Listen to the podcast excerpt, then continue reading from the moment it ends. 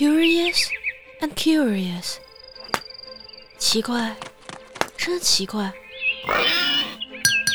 欢迎收听由小十七播讲《爱丽丝梦游奇境》中文版有声广播第十二集《爱丽丝的证词》下最终集。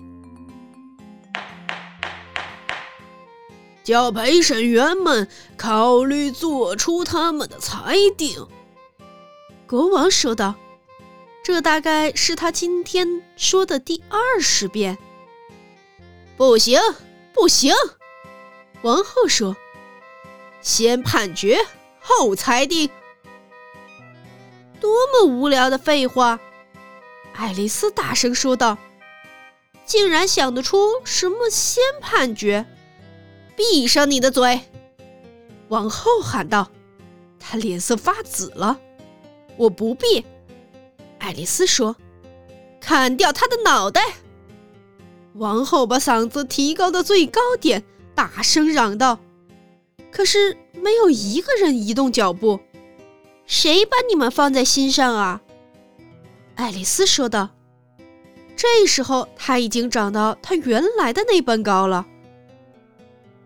你们什么也不是，不过是一副扑克牌罢了。此话一出，整副扑克牌便腾空而起，再纷纷地落到他的身上来。他发出一阵短短的尖叫声，半是恐慌，半是愤怒，同时试图把那些扑克牌赶走，却发现自己正睡在河边，头枕在姐姐的腿上。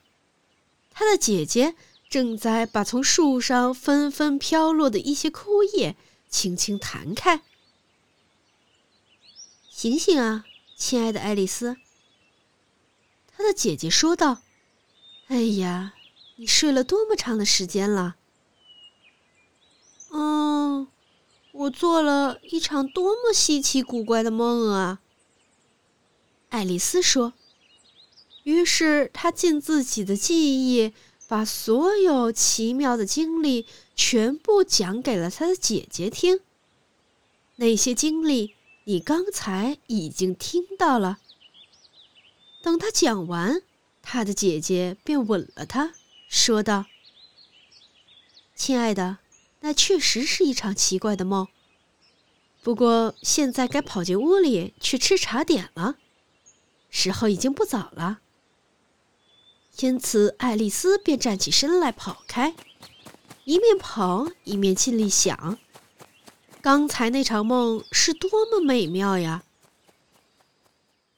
不过，爱丽丝离开以后，她的姐姐却静静地坐在那儿，一只手托着头，凝望着西沉的太阳，想着小爱丽丝以及她全部奇妙的经历。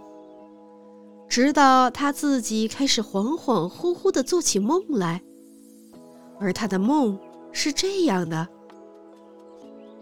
首先，他梦见了小爱丽丝本人，那双小手又一次地紧抱着一只膝盖，那双明亮的、渴望的眼睛正望着他的眼睛，他能够听见完全是他嗓音的声调。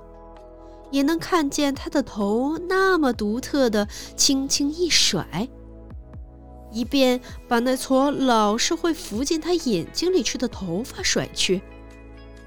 还有，在他倾听着，或者似乎倾听着的时候，他四周的整个地方都变得活跃了起来。他的小妹妹的梦中那些奇怪的生物都动了起来。那只大白兔在他身边窜过去的时候，高高的野草在他脚边沙沙作响。那只心惊胆战的老鼠正穿过附近的水池，一路溅起水花跑过去。他能够听见三月里的野兔跟他的朋友们分享那顿永远结束不了的茶点的时候。茶杯碰得嘎哒嘎哒响，以及那个王后尖叫勒令的把她的不幸的客人们抛出去砍头的声音，还有那只猪娃在公爵夫人的膝盖上再一次打喷嚏，同时那些盘子和碟子在他周围摔得粉碎。那个格里芬再一次发出怪叫声，那只蜥蜴的石笔吱吱作响。以及那只被镇压的豚鼠的哽咽声，混杂着远处那只悲惨的海龟的抽泣声，一切都冲散在空气中。他闭着眼睛，仍然坐在那儿，差不多相信自己是身处在奇境中。虽然他明白自己只能不得不睁开眼睛，而且一切。都会变成乏味的现实。野草只会在风中沙沙作响，摇曳的芦苇使水池泛起阵阵涟漪。那些相碰的茶杯会变成叮铃叮铃的阳井下的铃铛。那个王后的尖叫声会变成牧童的呼唤。那个婴儿的喷嚏，那个格里芬的怪叫。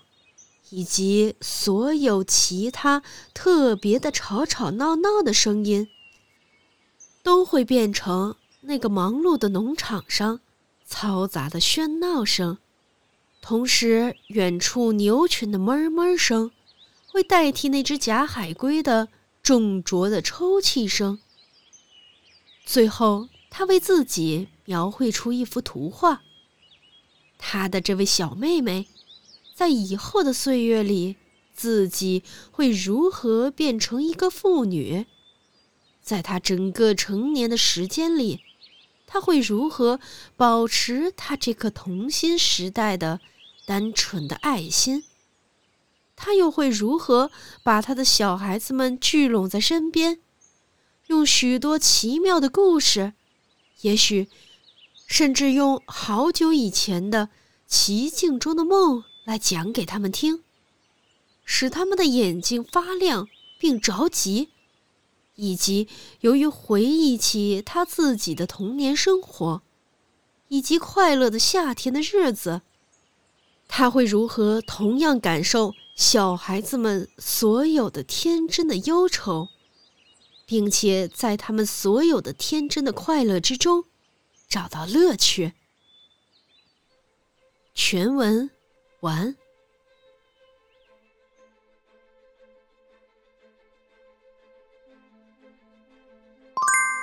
本集播讲完毕。如果你喜欢，不要忘记三连、订阅、喜欢、关注我哦。